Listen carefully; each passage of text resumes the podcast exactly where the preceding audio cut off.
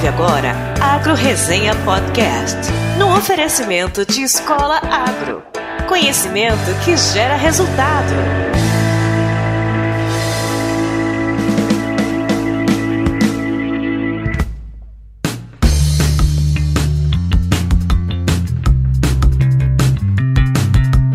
Olá, pessoal! Aqui quem fala é o Paulo Ozaki. Seja bem-vindo ou bem-vinda a mais um episódio do Agro Resenha. Como você sabe, a porteira desse podcast não tem tramela para quem busca se informar sobre assuntos ligados ao agronegócio.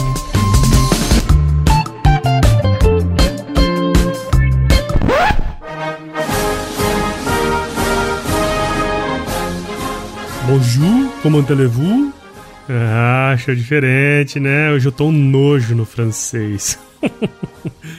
Estamos começando o episódio número 90 com mais um convidado internacional para falar um pouco sobre um dos países mais agrícolas do mundo e da Europa. A França, aliás, da Europa é o maior. Só para vocês terem uma ideia, no site do Ministério da Agricultura lá da França, tem um infográfico bem bacana que eu vou deixar aí na descrição do episódio, que traz uma infinidade de informações sobre o setor e eu vou falar as mais importantes aqui para você. Como já falei, né, a França é o maior produtor agrícola europeu e de todo o território francês, 54% é utilizado para agricultura, sendo que 40% dessa área utilizada para agricultura é ocupada por grandes culturas como cereais e oleaginosas. Ó, só pra você entender, cara, a França possui o maior rebanho bovino da Europa e eles são o quinto maior produtor de trigo do mundo, cara, lá naquele país pequeno lá.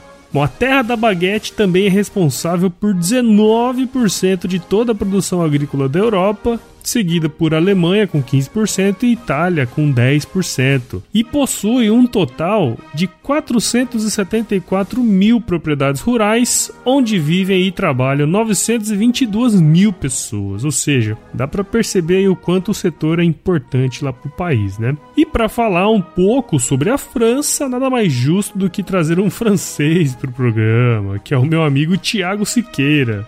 Na verdade, ele é brasileiro, mas já é praticamente um francesinho. Ele é professor de uma das principais universidades agrícolas lá do país, a Universidade de Purpan, e tem um conhecimento muito legal sobre o país em si e também sobre educação, que vai ser um dos tópicos da nossa conversa. Tá um bate-papo incrível, não sai daí. Mas antes eu quero, obviamente, agradecer aos padrinhos e madrinhas do podcast que fazem esse negócio acontecer toda semana. E eu quero fazer isso em nome do mais novo padrinho, que é o Raul de Lima. Palmas para ele!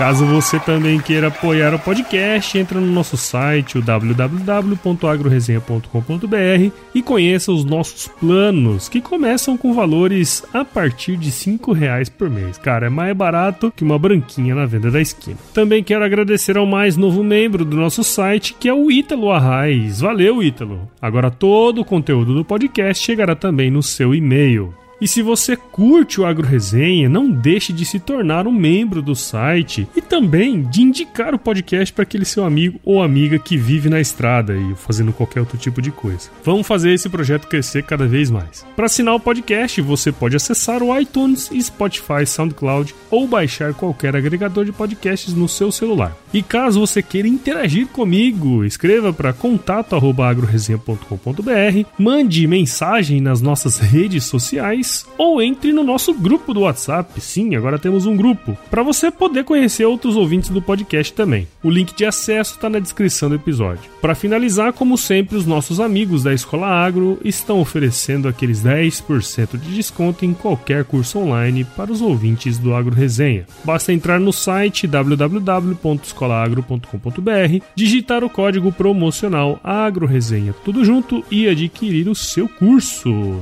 Bom, agora sim vamos bater um papo com o meu amigo Thiago. Firma o golpe aí que eu já já tô de volta. Au revoir!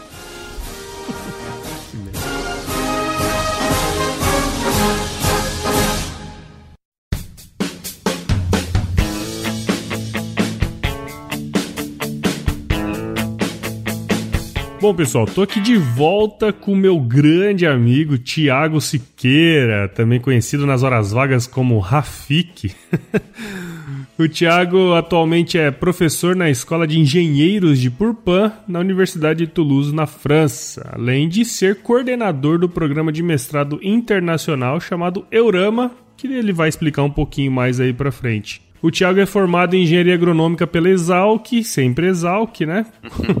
Com dupla diplomação pelo Instituto Politécnico de Toulouse, na Escola de Engenheiros de Purpan, mestrado em engenharia também pelo Instituto e doutorado em economia pela Universidade de Toulouse. Tiago, muito obrigado por participar aqui com a gente e seja bem-vindo ao Agro Resenha Podcast. Obrigado pelo convite, Paulo, meu amigo Pruda. É um prazer estar aqui falando com você e com seus ouvintes. É uma pena que a gente não conseguiu fazer isso antes, ficamos várias vezes combinando, é. acabou que não deu certo, mas estamos aqui, né? Uma hora precisar, espero que seja só a primeira de muitas. Lógico. Na verdade é o seguinte, eu fui muito mal educado, porque eu sei que os franceses não gostam que você fale em outra língua, então eu tinha que ter falado bonjour mon ami, comment allez-vous, não é assim? É, né, eu vi que o seu francês melhorou da última vez em relação à última vez que você veio pra cá. Você o progresso foi grande, né? Ah Mas enfim, tô esperando você aqui agora, né, pra me passar um tempo aqui pra melhorar ainda mais esse seu francês. Pois é, cara, temos que melhorar essa parada aí. Eu já até vi, é, até escutei como você me chamou, não é mais Thiago, é Thiago quase, né? Thiago. Gosto é, francês me chama aqui Thiago. Tiago Siqueira? É. Não é assim, não. É isso aí, exatamente. Beleza, cara. Então, pra gente começar o bate-papo aqui, ô Rafi, conta pra gente um pouquinho da sua história aí. Do qual dela você quer? Ah, cara, conta a história da sua vida. Brincadeira. Conta então, um pouquinho aí sobre você, né? Bom, bom dia, boa tarde, boa noite, depende de como o pessoal vai estar escutando, né? É isso aí. Bonjour. Bonjour. Bonsoir para todos os ouvintes. É isso aí. Então, eu me chamo Thiago Teixeira da Silva Siqueira, sou paranaense, do noroeste do Paraná, da grande Autônia. Autônia. Ninguém deve conhecer. Mas enfim, perto de Moarama, talvez alguns já conheçam. Ah, um pouco mais ali. Eu venho de uma família de agricultores, meus avós eram agricultores, meu, meu avô, a parte de pai era retireiro. E pouco a pouco eles conseguiram ah, acumular, com uma história de muitas pessoas que talvez estão, estejam ouvindo, pessoas do Mato Grosso, conseguiram guardar um pouco e comprar um pouco de terra. E sempre trabalhando na agricultura, né? Então, uhum. trabalhei já com, na, ajudando, né, minha família na, na propriedade, trabalhei com a parte café, com produção de café, colheita de café, algodão, uh, amora para bicho da seda. Não Olha sei se é só bicho da seda, mas é bem interessante. É legal. Atualmente a nossa propriedade da minha família, dos meus pais, tem limão, né, para fazer uma boa caipirinha. A gente produz. Uh... Exporta para França, não? Não, não estamos exportando ainda, mas estamos vendo com as oportunidades, porque Aí, o limão brasileiro é bem melhor que o limão francês, que é o siciliano, não tem o limão uhum, Tahiti, né? Sim. E, e, bem melhor que o limão mexicano, que a gente encontra bastante nas gôndolas supermercados aqui. Olha lá. E eu sempre falo para os amigos, tem que comprar limão do Brasil, que é outra coisa. a principal atividade é pecuária de corte com integração lavoura-pecuária, né? Uhum. Com, a, com o sistema Santa Fé, onde o milho é usado, na verdade, para fazer silagem, e depois em torno de 40% da propriedade é, fica com soja e 60% com pecuária, e um pouco também dois barracões de frango, então conheço um pouco a produção de frango de corte, e, uh, enfim, é mais, é mais ou menos isso aí a, a minha história, da, o meu começo com a agricultura, e toda a minha família sempre trabalhou com agricultura, foi isso que me incentivou a prestar vestibular para agronomia. Uhum. Se fosse para escutar minha mãe, eu tinha feito direito ou medicina, né? Esses é. cursos aí que são mais conhecidos e que muita gente tem acredita que fazendo esses cursos vai ter uma oportunidade melhor, mas uhum. eu bati o pé, falei vou fazer agronomia, é o que eu gosto e sempre gostei muito de animal, né? De pecuária. Uhum. Depois a gente vai voltar nessa, nessa questão aí. Então prestei vestibular de universidades locais e depois acabei indo para fazer ah, Paraná, na UEM, na, na Estadual de Ponta Grossa, Federal do Paraná e na, e na Exalc. Legal. E a Exalc, quando passei na Exalc, não teve dúvida, né? Que eu queria ir para lá. Quando fui visitar a Exalc, eu gostei bastante. Falei, não, é, é para lá que eu quero ir. É sempre a paixão à primeira vista, né? Pois é. A Exalc é, da Nossa Gloriosa é, é excelente, né? É. E, mas se fosse para escutar mais uma vez minha mãe, teria ficado ali no Paraná. Lógico. Teria ficado no interior do Paraná e teria feito uh, a Universidade Estadual de Maringá e tá sempre voltando para casa. Mas enfim. Foi buscar outras coisas, outras experiências, né? Com certeza. É sempre tentando buscar o que, que a gente uh, almeja, né? Uhum. E não é por causa disso que eu não escutava minha mãe, né? Mas enfim, é, que longe disso. Até eu vou voltar nessa conversa depois. A questão de procurar sempre é, escutar a sua família, com certeza, mas ter também seus próprios objetivos e ter coragem para enfrentar os seus objetivos, né? Muito bom. Meu pai, ao contrário, sempre me incentivou para fazer o que eu quisesse, para ir, ir para onde eu tinha vontade. Uhum. Mas fui para Exalc é, em 2007. É, já tá faz um tempinho bom já. Já faz algumas primaveras. Passando esse vestibular complicado da USP e entrando na Exalc, naquele mundo, naquele mundo universitário totalmente diferente, onde vi pessoas do Brasil inteiro e uma escola magnífica, com um campus que é muito lindo. No meu ponto de vista, é o campus mais lindo que eu já vi de todas as universidades que eu já visitei. Olha. Enfim, desde o primeiro dia, não sei se você lembra também, Pruda, quando é. no primeiro dia aquela apresentação dos que tinha na, na Exalc e tal, e lembro que eles falaram de intercâmbio. Quando falaram de intercâmbio, eu já falei, não, eu quero fazer uma coisa dessa na minha formação, quero ir para fora. Uhum. Já que já, já fui mais de 1.200, 1.300 quilômetros da, da, da minha família, para fora não vai ser tão pouquinho. complicado. Foi essa desculpa que eu usei pra minha mãe quando eu fui, quando eu fui pra França. Falei, mãe, uhum. você me vê três vezes, quatro vezes no ano. Se eu for pra França, vai ser. Você vai me ver uma vez ao ano, duas talvez. Mas enfim, é, não vai mudar muita coisa, já tá acostumado. Não vai mudar, não vai ter muita diferença, né? Não, não. Então, uh, tive vontade de fazer um intercâmbio, existia essa possibilidade, financiada pelo governo, por um programa internacional de dupla diplomação entre universidades francesas e universidade uh, no Brasil. Até uhum. aproveito para reiterar a história que é bem bacana. Na agricultura, a França e o Brasil têm muita parceria e o Luiz de Queiroz, o nosso, nosso famoso Luiz Patrono, de Queiroz, né? Da nossa Exalc e estudou em, na, em, Paris. É isso aí. Então, a, é, foi daí que tem essa, essa, essa, relação secular, né, digamos, da, das escolas de engenharia agronômica no Brasil com a França. Não, bacana você ter entrado nesse assunto aí, né? Sua história é bem bacana, né? Você vem de uma família de agricultores, teve sempre essa vontade, né, de fazer agronomia, né? Foi cursar na escola e, e você comentou dessa questão sua da possibilidade de fazer uma dupla diplomacia né? E hoje você praticamente é um francês aí, né? De vez em quando você esquece até o português, né? Vocês vão ver durante o, o, a, nossa, a nossa conversa, eu vou falar algumas palavras meio errado, de vez em quando vai, vai me faltar alguma coisa e você me ajuda aí, Pruda, Tranquilo. Falar, né? Enfim, eu não sou bem francês, sou brasileiro, mas não vou negar que estou bem adaptado, por isso que eu estou aqui, né? Você é um Gostei franzileiro. Bastante. Franzileiro. Pode falar, pode ser. Não, e é legal, cara, assim, dentro dos nossos ouvintes aqui, muitos deles são estudantes de agrárias, né? Eu acho que seria bacana se você contasse um pouco dessa experiência específica que você teve ao longo desses anos vivendo na França e também, né, sobre um pouco uh, essa diferença da formação entre os profissionais de agrárias daí também. A minha experiência foi muito boa, né? Tanto que você nem voltou, né? voltei um pouco, voltei um pouco, sim. Você lembra aquela época que a gente trabalhou no CPE junto? Uhum. Mas eu, quando cheguei aqui, fui para uma fazenda, fiz estágio numa propriedade com produção de animal uh, com alto valor agregado, que é um animal que eles falam que não tem muito no Brasil. É um, quase como se fosse um novilho semi-precoce, um novilho hiper-precoce que a gente uhum. tem no uhum. Brasil, que é aquele animal que é levado para abate com sete meses Uhum. Só que uhum. aqui é com outras raças francesas e é uma maneira de produção mais tradicional, né? Uhum. E também tinha produção agroecológica de frangos. Então foi uma boa primeira entrada, porta de entrada aqui na França, começando com uma propriedade agrícola, sendo que eu sempre que morei em, na área rural, né? Uhum. E tinha esse contato com, com a agricultura uh, na, minha, na minha família. A formação em si é muito diferente do que eu vi no Brasil, por isso mesmo que eu gostaria de compartilhar isso com vocês, foi bom que você lembrou. Uhum. É uma formação aqui que é bem voltada, é bem profissionalizante. Legal. É uma formação que tenta realmente os três primeiros anos é bem carregado em matérias de isotecnia, agronomia, matérias é, básicas, química, que a gente tem, tem que ter conhecimento, né? Uhum. Quanto gerar agrônomo. E a partir do quarto e quinto ano é uma carga que inverte, onde a gente aumenta o número de matérias associada à gestão. Gestão, Legal. administração, uh, marketing, uh, comércio internacional, política agrícola. Então, o profissional é um profissional bem diferenciado. A gente visa formar managers, como fala isso em, em português? Gestores.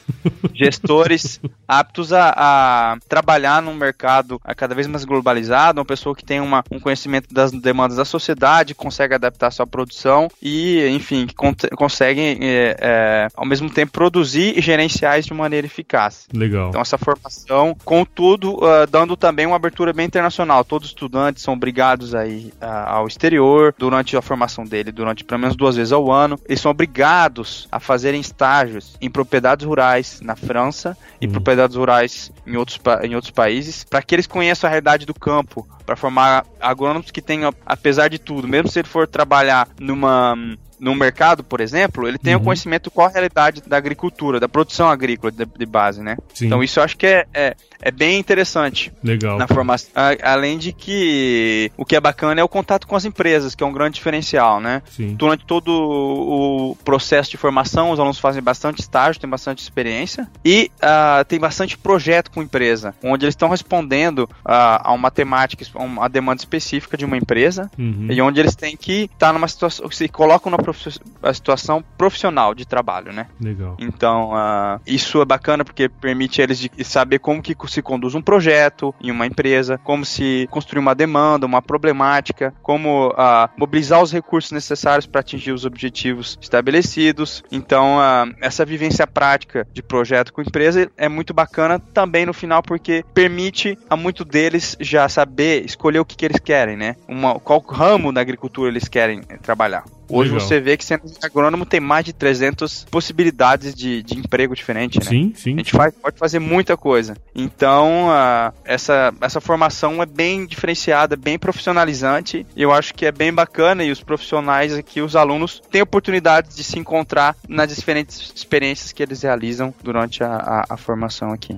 Não, muito show de bola. Quando você comentou comigo sobre esse sistema aí, puta, achei muito bacana, né? E óbvio que seria muito legal se tivesse isso aqui no Brasil também, né? Mas vamos caminhando para isso, né? Acho que cada vez mais as, as universidades têm trabalhado com, a, com as empresas privadas, né? Com, com a iniciativa uhum. privada, que eu acho que é o caminho também, porque a gente precisa formar profissionais que tenham esse conhecimento em gestão também, né? E aptos a inovar, né? Eu Exato. acho que a inovação gera renda, gera conhecimento, enfim, todas as pessoas incluídas num sistema de inovação, uh, numa inovação em si, elas uhum. ganham com isso, né? Yeah. Então, acho que a gente, o objetivo realmente aqui é formar para ser inovador, para criar gestores inovadores. Legal. Esse é um pouco o objetivo nosso aqui. E só para te dar um número que é bacana, nem querendo fazendo, fazendo propaganda da escola aqui.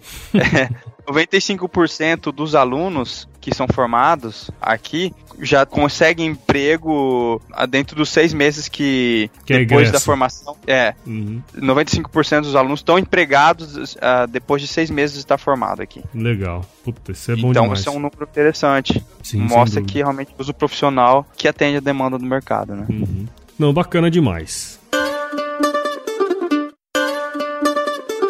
E aí, indo para um, um, outro tema aqui que eu acho que é legal a gente comentar também. 2016 eu tive aí com você, né? Um grupo de produtores Sim. aqui de Mato Grosso. A gente visitou aí Toulouse, conhecemos a cultura, né? O jeito de produzir alimento aí no sul da França. E assim, cara, foi muito top. Foi espetacular mesmo, assim, a, a experiência, né? E aí eu queria que, de repente, você pudesse contar pra gente um pouquinho sobre a agricultura na França e também sobre as especificidades aí do sul da França, né? Onde você está inserido enfim, a França, é a, só para começar com dado, é o principal país produtor agrícola da Europa, né? Uhum. Então ela tem essa, esse peso na produção agrícola aqui na Europa e também essa tradição, né? Então, com esse peso existe essa tradição de produção agrícola que está bem agregada à maneira de vida do, do, uhum. de muitos franceses. A gente, quando fala França, ah, o que, que é a França? Tu não vai pensar em Paris, Torre Eiffel, é. é todas essas coisas chiques que existem em Paris. Esse estereótipo, mas né? estereótipos, exatamente, que existe em Paris, mas que faz parte da realidade, né? Sim. Mas a França é um país agrícola. É primeiramente um país agrícola. É um dos principais exportadores de trigo, tem uma produção uh, uh, muito importante de vinhos, né? Uhum. Que, com alto valor agregado, tem uma grande produção produção também de, de leite, de suínos. Sim. A França é uma, é um, uma grande potência agrícola. Podemos dividir a França em duas, né? A França do Norte, vou falar um pouco mais aspectos culturais, que é mais um estilo de vida mais nórdico, digamos assim, mais próximo da Alemanha, mais uhum. próximo da Inglaterra, e a França do Sul, que é mais latino, que é mais italiano, mais espanhol, que é Bem onde legal, fica a nossa né? região. É, pessoal mais mais sorridente, digamos uhum. assim, né? Não, tô brincando. Mas uh, então existe formas de agricultura completamente diferentes também, né? Onde a agricultura uh, do sul é uma agricultura com alto valor agregado que se apoia bastante na tradição, uhum. se apoia bastante em produtos com selos de origem determinada, não sei se fala assim em português. É, selos tem, de denominação de origem. Origem, isso. Que significa que é um produto que é produzido em um único lugar, de uma maneira específica, com, as, com a influência pedoclimática geográfica do lugar e uma tradição, uma história, uma cultura atrás que vai fazer com que esse produto seja único. É isso aí. Por exemplo, é, eu acho que alguns conhecem talvez o famoso queijo Roquefort, uhum. que a gente fala que aquele queijo de, que é o queijo de, de ovelha, que é, tem aquelas é, fungos, né, azulzinhos dentro, dentro Isso. do queijo. Uhum. Esse queijo é produzido, por exemplo, aqui no sul da França, na região do Aveyron, e tem todo uma é, um monte de regra para respeitar de como deve ser produzido, por exemplo, a quantidade de, como fala isso, é, silagem que uhum. pode ser usada é bem limitada, tem várias regras que estabelecidas na maneira de produzir o, o, o produto que faz com que esse produto seja único, além, é claro, de que o produto só pode ser transformado na cidade do Roquefort e só pode ser uh, envelhecido, como fala isso? Maturado. Isso, maturado unicamente nas cavernas, né, naturais desse, dessa cidade de Rockford, que é uma uhum. caverna bem específica que daquela vez que onde você vê, a gente chegou a visitar também, não fomos? Visitamos, visitar, visitamos. Show de bola. Lembra, né? Eu lembro. Enfim, a produção aqui, então, no sul da França é uma produção voltada com maior valor agregado e com bastante tradição cultural na, na, na produção, né? Legal. Além de que a França também, o, o fato importante é que é um dos maiores, é o maior exportador de semente de milho do mundo. Olha aí. Então, a, a tecnologia de produção de semente, reprodução de de milho está bem localizada aqui na França, que permite agregar um valor, né, uhum. no produto. Na, na, área em si, né? Na terra, né? Sim, sim. Não, bacana demais. A, a, a, gente teve a oportunidade também naquela ocasião de visitar o mercado de Ranges, né? Lá em Paris. Isso. E, puta, Isso cara, é. animal, animal. Sei lá, acho que eram 100 hectares de, de, de lugar lá para vender todo tipo de produto agropecuário da Europa inteira. Acho que é o maior entreposto de alimentos da Europa, se eu não estou enganado. Exatamente, é, é? é? isso mesmo. Legal é. demais, cara. E assim, a gente consegue ver realmente isso que você está falando, né? Muitos produtos ótimos produtos, né? Produtos com valor agregado, bem expostos, né? Eu acho isso um diferencial muito grande, né? Uma evolução também, né? A, a tendência dos consumidores aqui. Claro. Hoje em dia, o que está acontecendo no consumidor aqui francês, eles estão buscando cada vez produtos menos industrializados, produtos mais naturais possíveis, então produtos que não passam por processo de transformação, né, de industrialização. Uhum. Estão buscando direto contato com o produtor, porque perderam muito esse contato com o produtor. Hoje muitos nem conhecem, falam, você conhece o agricultor? Não conhece nenhum agricultor. Uhum. Você conhece como se produz leite? Tem muita gente que não sabe de onde vem o leite, né? Né? Vem da caixinha. Então existe uma. É. Então, existe uma vontade, uma, uma, falo uma, uma tendência política também de incentivar sim. esse consumo mais direto. Sim, sim. Consumo de qualidade, com menos risco para a saúde, com a questão de produtos fitossanitários, que é visto como um risco grande para a saúde pela maioria dos consumidores. Uhum. E um contato maior com, com os produtores para criar, realmente criar esse, novamente, essa, essa... Esse vínculo, né? Esse vínculo da, do urbano em si com a área rural. Legal. Legal. Tanto porque isso permite também a conservação de uma tradição, né? Uh, que é associada a, a, essa tradição, maneira de produzir, permite que áreas rurais sejam ocupadas por uh, uh, com uma atividade econômica, criando, gerando renda atividades econômicas, né? Em áreas que não poderiam, não seriam talvez ocupadas. Tem essa questão de preservação da paisagem, uhum. essa paisagem agrícola francesa que você teve oportunidade de ver, que é uma paisagem muito bonita e bem conservada. Uhum. Então existe toda essa vontade política também também de incentivar esse tipo de produção de qualidade, orgânica ou com selo de qualidade e vendida através de circuitos de comercialização diretos ou uhum, curtos, né? curtos né? né? Onde permite que o produtor seja melhor remunerado ao, ao, ao, seu produto. Sim, basicamente tira o atravessador ali, né? É, então Legal. isso é uma, uma tendência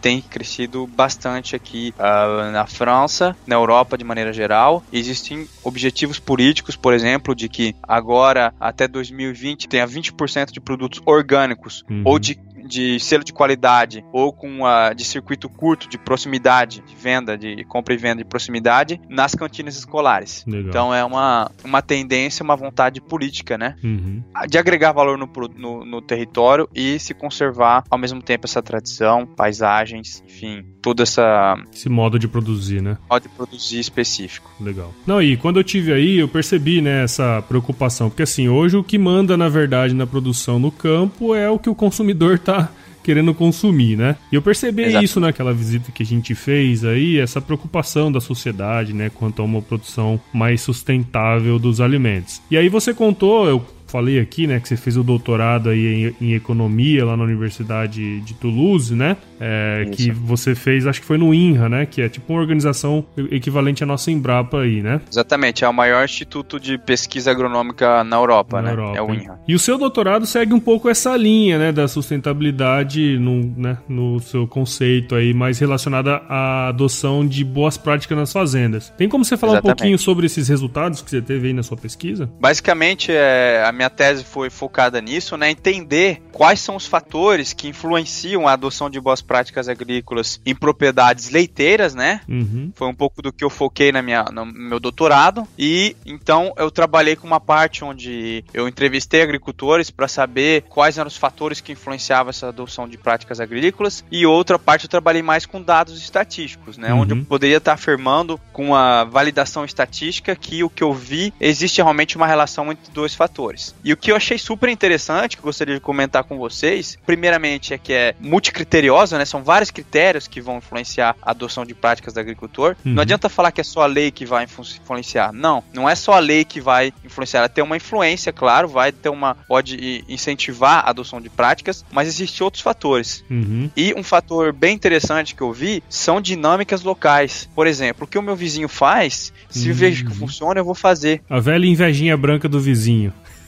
Isso, mas tem esse lado, esse lado positivo, tem lado né? positivo, então lógico. vou falar que alguns territórios existem pessoas que têm uma que interagem entre elas, que uhum. têm um uhum. objetivo comum de produzir uh, melhor ou produzir uh, com mais qualidade. Então existe um efeito espacial, digamos, ter, ter, do território que que as pessoas, quando elas se sentem próximas e que elas sentem que elas precisam uma das outras, elas se colocam para se comunicar. Legal. E uh, eh, para atingir objetivos comuns, né? Uhum. Então, esse é uma, um dos resultados bem bacana, é o fator que mais influenciou nas minhas análises estatísticas, é realmente a, a influência a territorial, né? Uhum. Que pode ser explicada por inúmeros uh, critérios depois, vamos falar, talvez é uma dinâmica coletiva, existe uma pessoa específica que buscou trazer conhecimento para um grupo, uhum. ou a influência de uma cooperativa, por exemplo. Sim, claro. E aí é muito forte as cooperativas, né? Exatamente, foi que a gente chegou a ver também, a gente chegou a visitar uma cooperativa, né, quando vocês vieram para cá. Sim, sim. O cooperativismo no sul da França é bem forte. Na França, de maneira geral, o cooperativismo é forte. Uhum. Existem vários debates, né? É qual o tamanho ideal da cooperativa, porque ela ainda seja considerada uma cooperativa e que ela atenda ainda a demanda dos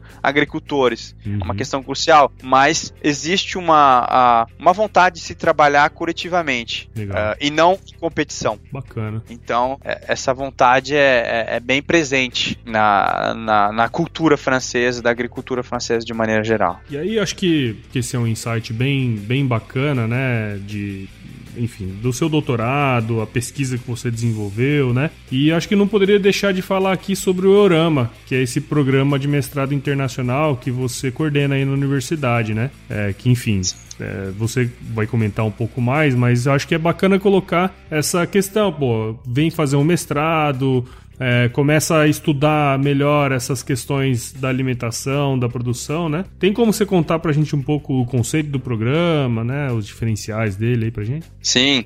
Uh, obrigado por lembrar que eu já tinha até esquecido de falar. Fomos conversando, conversando, que, enfim.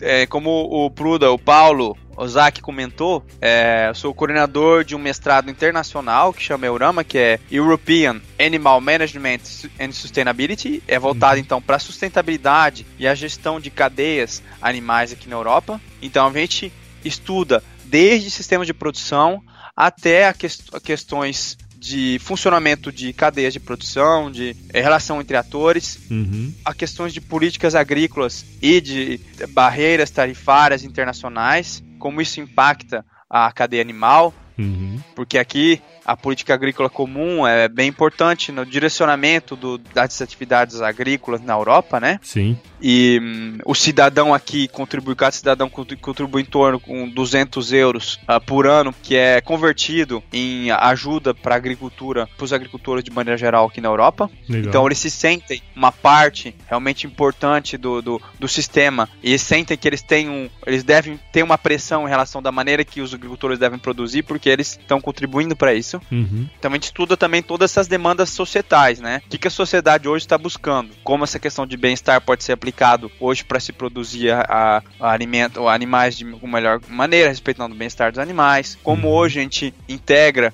essa questão de redução de antibióticos, porque existe uma resistência crescente na questão de utilização de, de bactérias cada vez mais resistentes a antibióticos devido ao uso excessivo de antibióticos. A gente estuda essa questão de produção orgânica e também a questão de como agregar valor no produto levando em conta todas essas demandas societais. Legal. Então é um mestrado que é em inglês, né? É um mestrado voltado principalmente para alunos internacionais. Geralmente a gente tem em torno de entre 15 e 20 alunos, 25 alunos por a cada ano. Então é um pequeno grupo, a gente trabalha em grupo, a gente trabalha mais em formato de discussão, de palestra, de projeto. É uma uhum. maneira de uma, uma, estrutura pedagógica bem diferente do que a gente pode ver atualmente e, e em várias instituições. Uhum. E a gente foca o contato com profissionais uh, do setor. E uh, a gente tenta combinar então essas competências e conhecimentos em ciência animal, né, produção animal, e essa questão mais voltada para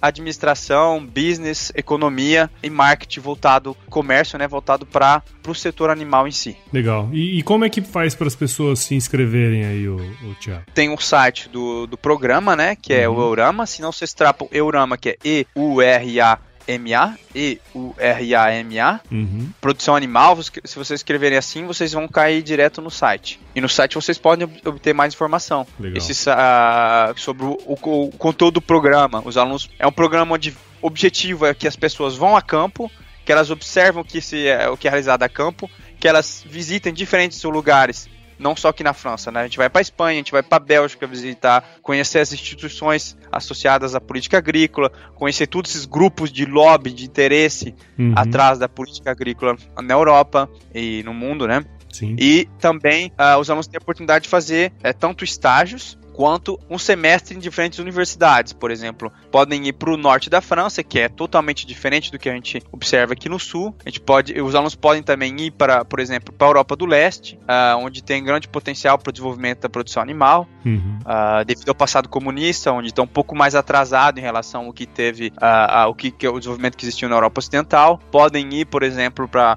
fazer um semestre também na, em Wageningen, né, que é a universidade mais conceituada em agricultura, em produção, em ciência animal no mundo mundo, então a gente tem um duplo diploma ver com eles. A gente uhum. trabalha em parceria com a com Wageningen, na Holanda. Então é um programa que visa realmente abrir o espírito trazer no, novidades para os alunos e para que eles abram espíritos para as diferentes oportunidades que existem no setor. Ah, sim, vou deixar tudo na descrição do episódio aí, o site, né, para turma que quiser, que tiver interesse. O pessoal vai, vai entrar aí, quem tiver mais interesse, conversa com você, né? Sempre recebemos alguns brasileiros também. É? É, profissionais uh, que já têm uma experiência profissional, já são veterinários, teve uma atuação, mas estão vindo para se reciclar Legal. ou para ter uma abertura diferente na, na carreira deles. O grupo trabalha em pequeno grupo, tem projeto com empresa, onde eles respondem uma demanda de uma empresa ou de uma organização, de um grupo de interesse. Então é, é, bem interessante. Bacana. Eu bacana. gostaria de ser aluno de novo quando eu vejo tudo que se passa. Eu queria ser aluno também, mas agora tá difícil. Mas, cara, Rafik, muito obrigado, cara, por você ter participado aqui no Agro Resenha. Espero aí que os nossos ouvintes tenham aprendido um pouco mais sobre agricultura e o sistema de ensino aí na França, né? E também curtido a sua história, que é muito bacana, cara. Muito obrigado aí pela sua, pelo seu tempo. Ok, isso é um grande prazer é, de estar falando com você, com você e com os ouvintes. Espero ter compartilhado alguma coisinha a mais e que tenha trazido alguma coisa diferente para vocês. Quem sabe em outra oportunidade a gente pode discutir algum ó, assunto mais em profundidade, caso você Sim. tenha interesse, claro. os ouvintes têm um interesse de falar alguma coisa mais específica. Mas para mim é um prazer estar falando com os meus compatriotas, estar contribuindo também para abrir um pouco Uh, o espírito para novas oportunidades dos ouvintes. Com certeza está falando com você, o meu grande amigo Pruda, que a gente tô guardando vocês aqui na França faz um tempo já. É. Mas eu, eu, tive um problema, eu queria ir muito pra ir esse ano, só que eu tive um problema que. Problema não, né? Tive um intempério aqui que chama filho. É. Mas enfim. Aí, enfim, deu uma cortada em alguns planos. Mas cê, a próxima vez você traz aí, a gente vai caminhar com ela na claro, montanha junto, claro, a gente claro. vai dar um, uns rolezinhos. Filho não, é, não, vai ser, não vai ser problema, não. Não, Pode não vai ser, não. O problema é dinheiro mesmo. pois é, né, filho? Exatamente, é esse que é o problema. Mas tá certo. Bom, pra gente encerrar aí, como que a galera pode acompanhar o seu trabalho aí, o Rafik? Meu trabalho pode ser acompanhado através do LinkedIn, que tá um pouco desatualizado, mas enfim, tem o meu LinkedIn. Se não, também tem o pelo site do Orama, o pessoal pode me escrever, que uhum. eu tenho o meu e-mail lá no, no, no, site. Se alguém tem algum interesse, alguma pergunta específica, pode ficar à vontade. Do, na medida do possível, se eu puder uh, responder, eu posso responder. E também tem um site da nossa escola, né, de Purpan, uhum. que é P-U-P-U-R-P-A-N. Então tá falando até o U, como, igual francês, né? P-U-R-P-A-N, Purpan. Beleza. Uh, escola de Engenheiros. E o pessoal pode ver um pouco o que a gente faz também no site. Enfim, uh, o meu perfil social não tá muito não, não tá muito uh, atualizado, não. Fica mais mesmo. mais no plano profissional aí. Exatamente, fica mais pelo plano profissional, digamos. Beleza, cara. Vamos então aí pro nosso quiz aqui para finalizar de verdade? Vamos pro quiz então, aí.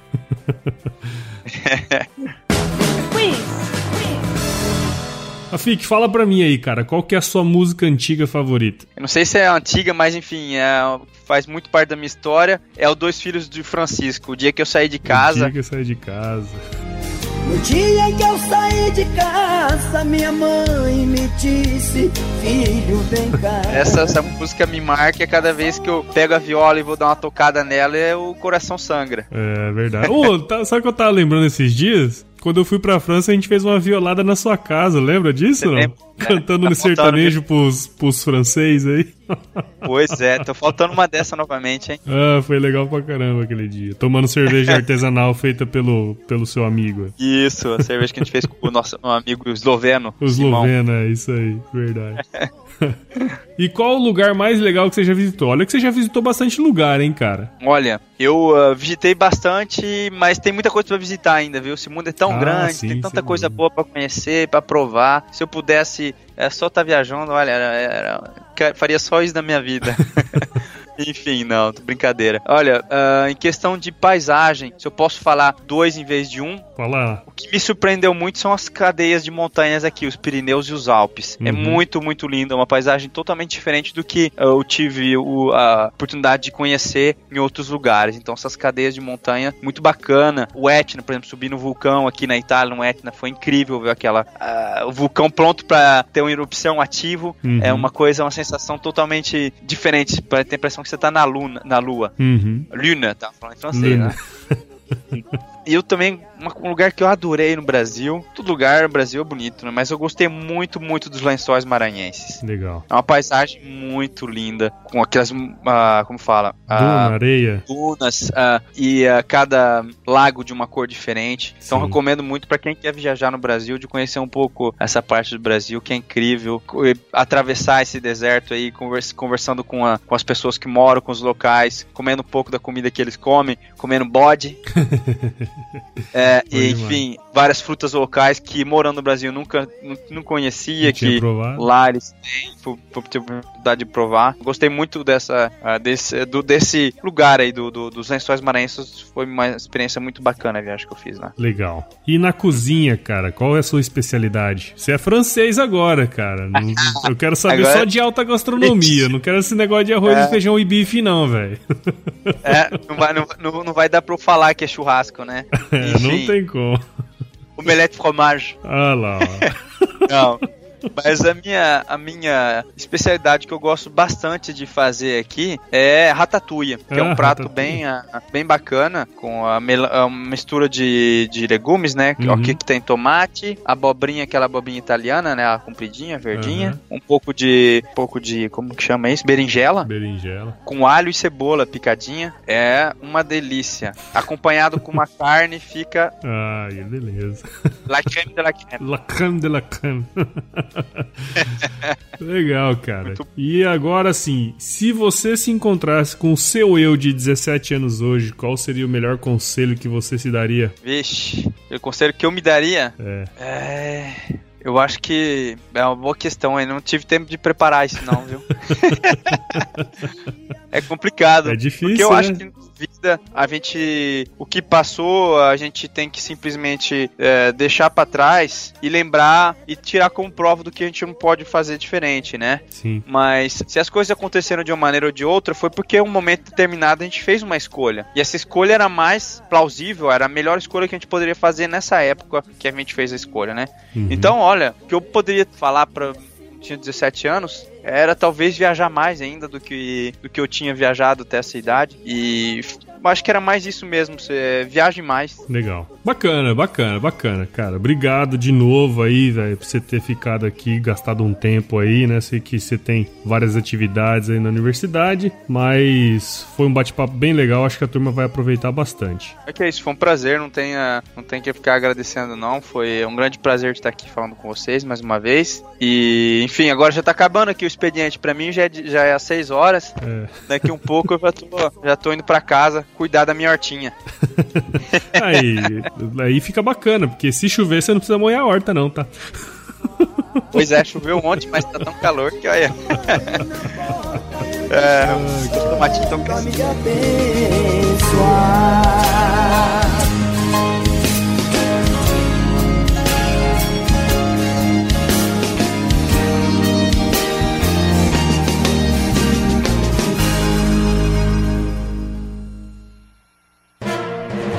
Mais um produto com a edição do Senhor A.